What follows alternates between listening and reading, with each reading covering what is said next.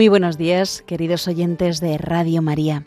En estos minutos vamos a reflexionar sobre la solemnidad que hoy celebramos de San Pedro y San Pablo.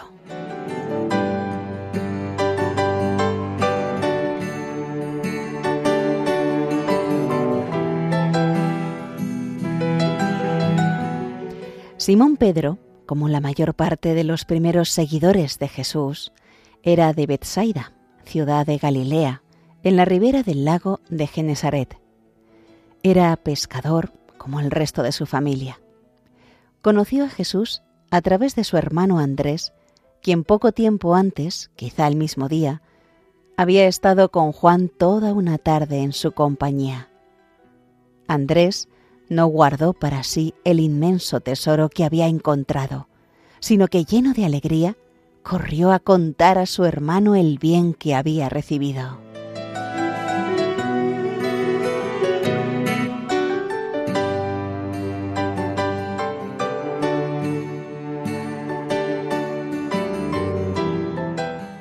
Llegó Pedro ante el maestro. El maestro clavó su mirada en el recién llegado y penetró hasta lo más hondo de su corazón. Cuánto nos hubiera gustado contemplar esa mirada de Cristo que es capaz de cambiar la vida de una persona. Jesús miró a Pedro de un modo imperioso y entrañable. Más allá de este pescador Galileo, Jesús veía toda su iglesia hasta el fin de los tiempos. El Señor muestra conocerle desde siempre. Tú eres Simón, el hijo de Juan, y también conoce su porvenir. Tú te llamarás Cefas, que quiere decir piedra.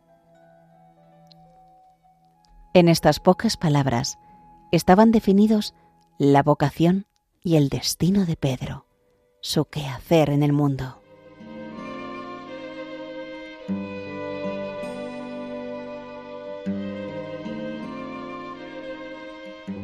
Desde los comienzos, la situación de Pedro en la iglesia es la de roca sobre la que está constituido un edificio. La iglesia entera y nuestra propia fidelidad a la gracia tiene como piedra angular, como fundamento firme, el amor, la obediencia y la unión con el romano pontífice. En Pedro se robustece la fortaleza de todos, nos enseña San León Magno mirando a Pedro y a la Iglesia en su peregrinar terreno, se le pueden aplicar las palabras del mismo Jesús. Cayeron las lluvias y los ríos salieron de madre, y soplaron los vientos y dieron con ímpetu sobre aquella casa, pero no fue destruida porque estaba edificada sobre roca.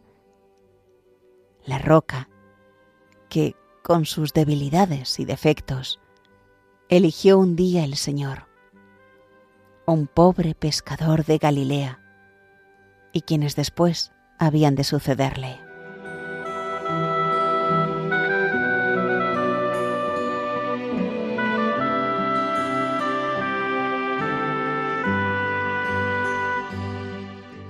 Un día, en Cesarea de Filipo, mientras caminaban, Jesús preguntó a los suyos, Vosotros, ¿quién decís que soy yo? Respondió Simón Pedro y dijo, Tú eres el Cristo, el Hijo de Dios vivo.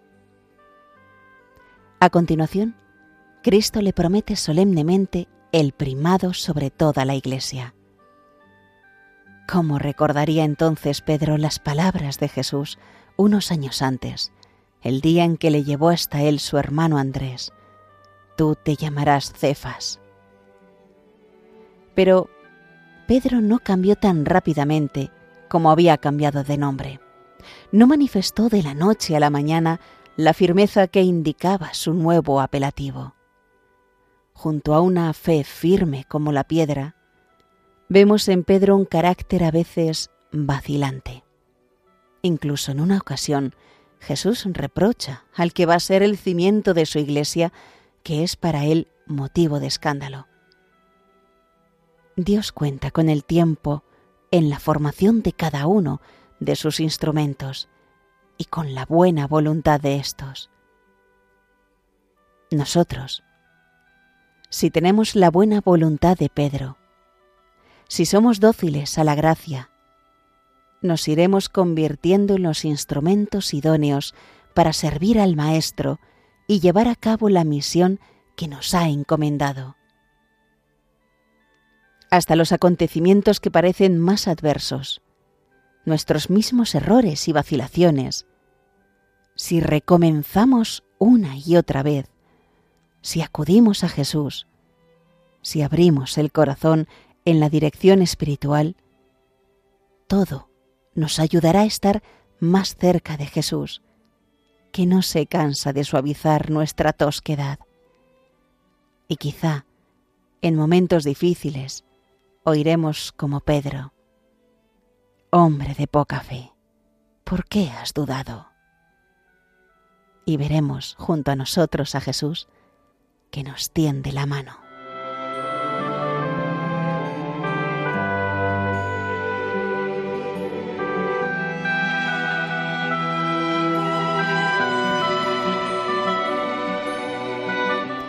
Una piadosa tradición cuenta que durante la cruenta persecución de Nerón, Pedro salía, a instancias de la misma comunidad cristiana, para buscar un lugar más seguro. Junto a las puertas de la ciudad, se encontró a Jesús cargado con la cruz, y habiéndole preguntado Pedro, ¿A dónde vas, Señor? Le contestó el Maestro, a Roma, a dejarme crucificar de nuevo. Pedro entendió la lección y volvió a la ciudad donde le esperaba su cruz. Esta leyenda parece ser un eco último de aquella protesta de Pedro contra la cruz la primera vez que Jesús le anunció su pasión. Pedro murió poco tiempo después. Un historiador antiguo refiere que pidió ser crucificado con la cabeza abajo por creerse indigno de morir como su maestro con la cabeza en alto. Este martirio es recordado por San Clemente, sucesor de Pedro en el gobierno de la Iglesia romana. Al menos desde el siglo III, la Iglesia conmemora en este día, 29 de junio, el martirio de Pedro y de Pablo el día en que de nuevo vieron la faz de su Señor y Maestro. Pedro, a pesar de sus debilidades, fue fiel a Cristo hasta dar la vida por Él. Esto es lo que le pedimos nosotros en esta meditación. Fidelidad, a pesar de las contrariedades y de todo lo que nos sea adverso por el hecho de ser cristianos le pedimos la fortaleza en la fe, como el mismo Pedro pedía a los primeros cristianos de su generación. ¿Qué podríamos nosotros pedir a Pedro para provecho nuestro? ¿Qué podríamos ofrecer en su honor sino esta fe, de donde toma sus orígenes nuestra salud espiritual y nuestra promesa por él exigida de ser fuertes en la fe? Esta fortaleza es la que pedimos también a nuestra Madre Santa María para mantener nuestra fe sin ambigüedades, con serena firmeza, cualquiera que sea el ambiente en que hayamos de vivir.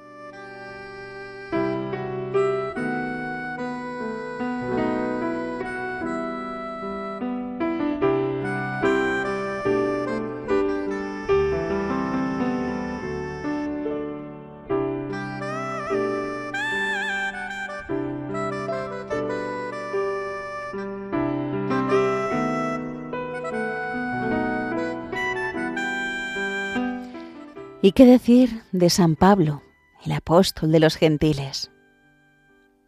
San Pablo en el momento de su conversión preguntó, ¿Qué he de hacer, Señor? Y Jesús le respondió, Levántate, entra en Damasco, y allí se te dirá lo que has de hacer. El perseguidor, transformado por la gracia, recibirá la instrucción cristiana y el bautismo por medio de un hombre, Ananías, según las vías ordinarias de la providencia. Y enseguida, teniendo a Cristo como lo verdaderamente importante de su vida, se dedicará con todas sus fuerzas a dar a conocer la buena nueva, sin que le importen los peligros, las tribulaciones y sufrimientos, y los aparentes fracasos. San Pablo sabe que es el instrumento elegido para llevar el Evangelio a muchas gentes. Leemos en la segunda lectura de la misa. Aquel que me escogió desde el seno materno y me llamó a su gracia, se dignó revelar a su Hijo en mí para que yo lo anunciara a los gentiles.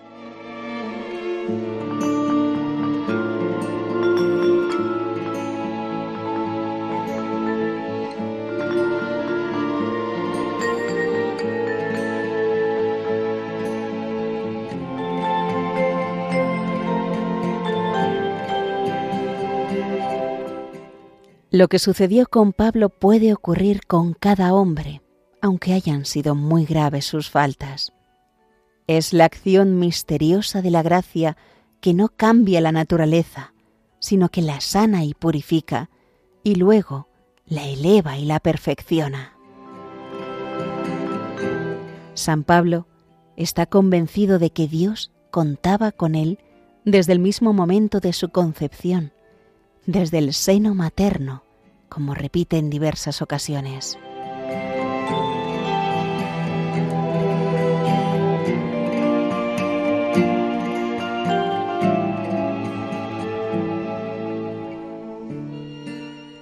La vocación es un don divino que Dios ha preparado desde la eternidad.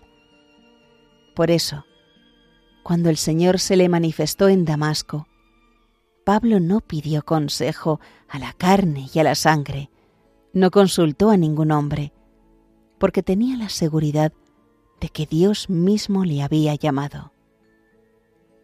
No atendió a los consejos de la prudencia carnal, sino que fue plenamente generoso con el Señor. Su entrega fue inmediata, total y sin condiciones.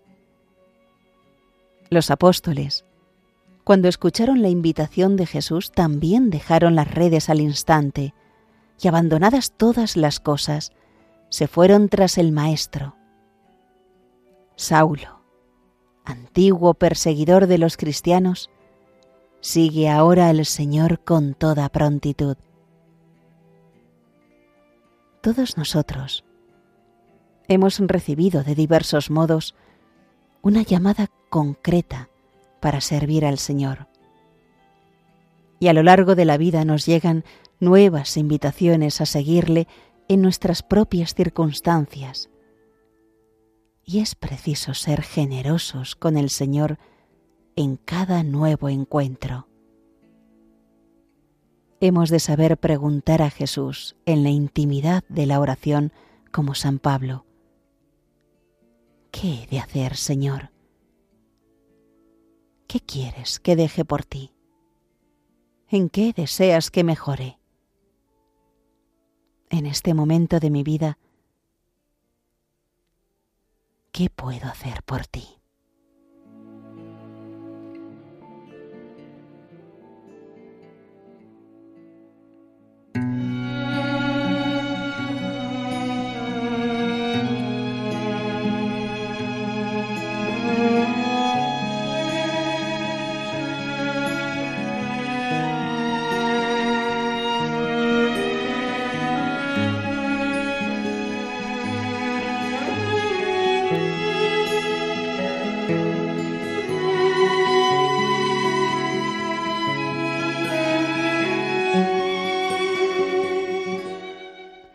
A todos los cristianos llama el Señor a la santidad y al apostolado.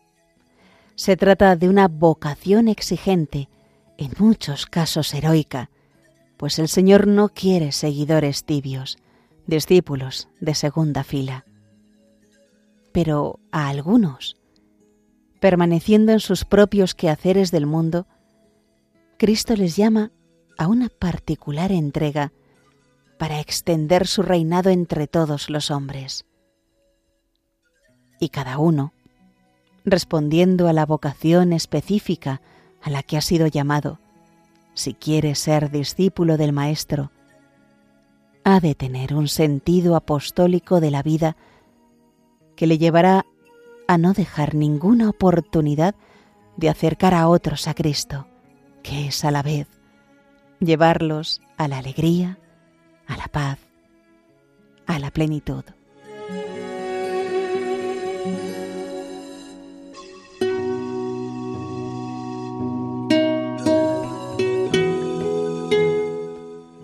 El apostolado fue en Pablo, y lo es en cada cristiano que vive su vocación, parte de su vida, o mejor, su vida misma. El trabajo se convierte en apostolado, en deseos de dar a conocer a Cristo. Y lo mismo el dolor o el tiempo de descanso. Y a la vez, este celo apostólico es el alimento imprescindible del trato con Jesucristo. Conocer al Señor con intimidad lleva forzosamente a comunicar este hallazgo. Es la señal cierta de tu entregamiento. Cuando seguir a Cristo es una realidad, llega la necesidad de expandirse, de hacer, de dar, de hablar, de transmitir a los demás el propio tesoro, el propio fuego. El apostolado se convierte en expansión continua de un alma, en exuberancia de una personalidad poseída de Cristo y animada por su espíritu. Se siente la urgencia de correr, de trabajar, de intentar todo lo posible para la difusión del reino de Dios, para la salvación de los otros, de todos. Exclama el apóstol. Ay de mí si no evangelizara.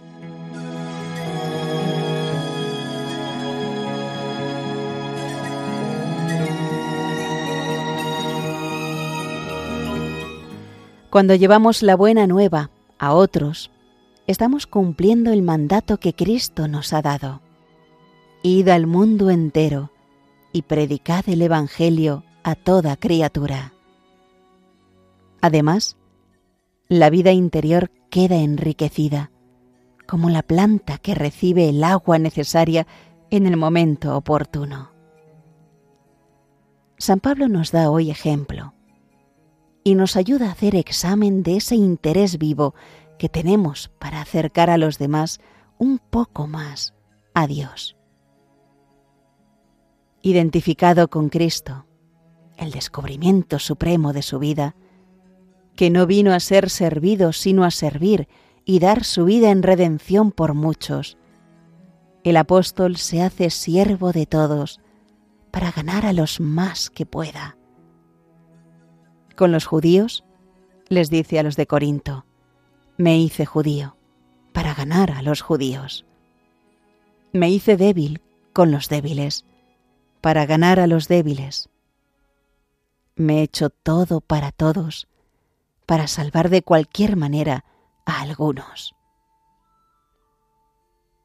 Hoy nosotros le pedimos un corazón grande como el suyo, para pasar por encima de las pequeñas humillaciones o de los aparentes fracasos que todo apostolado lleva consigo y le decimos a Jesús que estamos dispuestos a convivir con todos, a ofrecer a todos la posibilidad de conocer a Cristo sin tener demasiado en cuenta los sacrificios y molestias que nos pueda acarrear.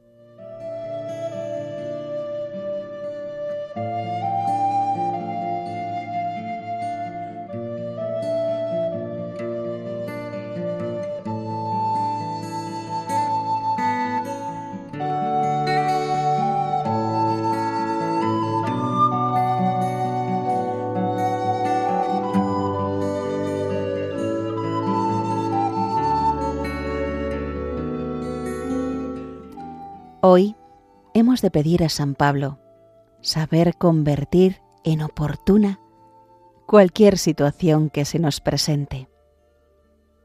Incluso quienes viajan por motivo de obras internacionales, de negocios o de descanso, no olviden que son en todas partes heraldos itinerantes de Cristo y que deben portarse como tales con sinceridad, con la sinceridad que expresa un alma que ha constituido a Cristo como eje sobre el cual se organizan todos los demás asuntos de su vida.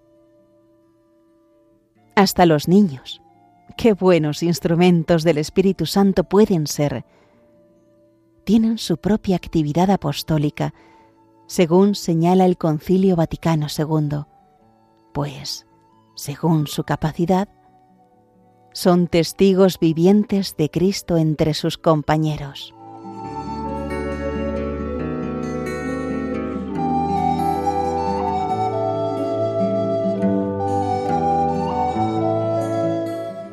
Es sorprendente, dichosamente sorprendente, la infatigable labor apostólica del apóstol.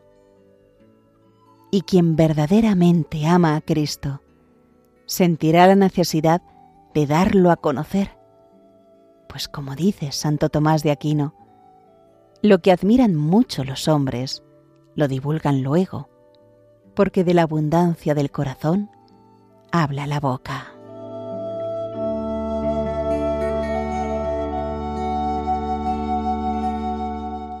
Pidamos a Nuestra Señora, Reina de los Apóstoles, que cada vez comprendamos mejor que el apostolado es una tarea alegre, aunque sea sacrificada, y la gran responsabilidad que tenemos respecto a todos los hombres, y particularmente con los que cada día nos relacionamos.